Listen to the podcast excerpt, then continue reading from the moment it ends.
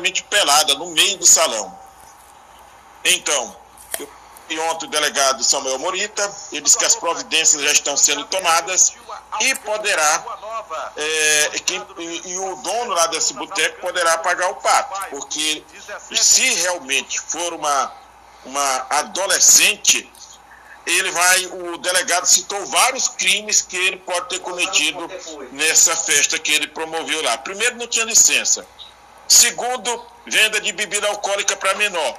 Isso aí é normal, isso aí é normal. Mas o, o e, e, terceiro, por conta da, da garota praticamente fazendo striptease dentro da festa, uma, uma adolescente, não é isso, Rodrigo? Isso, e nada ele fez para coibir ou impedir a situação. Nada ele fez e ninguém fez nada que estava lá para coibir isso aí, né? É verdade. Então, a situação que o, o dono lá poderá ser punido por conta disso até porque o delegado Samuel Morito faz um bom trabalho ali naquela região. Você pode ver que quase todos os dias a gente traz informações ali de prisões de, de pessoas naquela área que abrange a regional dele. A regional Itapecuru, mas abrange vários municípios ali daquela, daquele setor.